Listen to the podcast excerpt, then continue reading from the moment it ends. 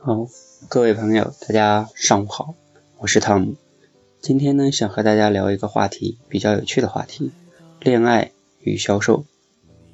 那为什么我想聊这个话题呢？因为我昨天下午的时候面试了一个来应聘的男孩，他毕业了大概有两年吧，之前做的是偏技术类的工作，然后呢，突然间说想锻炼一下自己，就来做销售了。那前面跟他面试发现。这个人确实是口才呀，一些销售的 sense 啊，还有一些又没有经验，那我几乎是觉得不太合适。那后来我最后问了一个问题，我说：“嗯，你现在恋爱了吗？”他说没有。我说：“那你大学的时候恋爱了吗？”他说也没有。我说：“也就是说你一直没有恋爱，对吗？”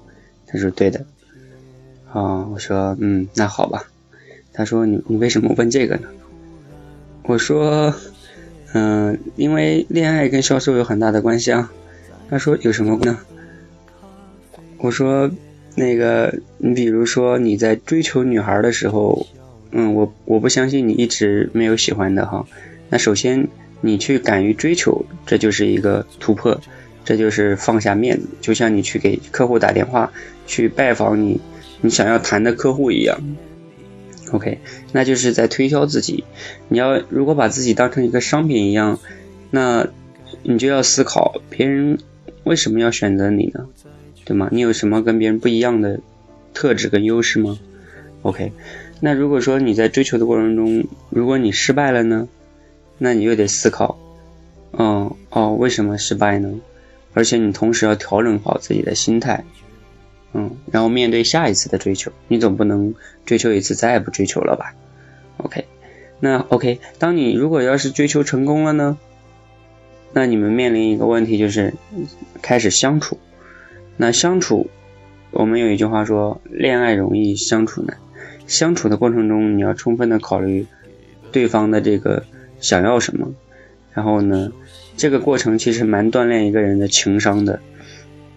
嗯。OK，那当你们两个相处挺好的时候呢，可能你有的时候要去见双方父母。你到了双方父母面前呢，同样，你还要再来一次推销自己，要 让人家对方把，尤其是女孩的父母哈，嗯，放心的把女孩交给你，这又是一个销售的过程。那当然，恋爱的人多数的时候会容易面临的一个问题就是失恋了，或者是被分手。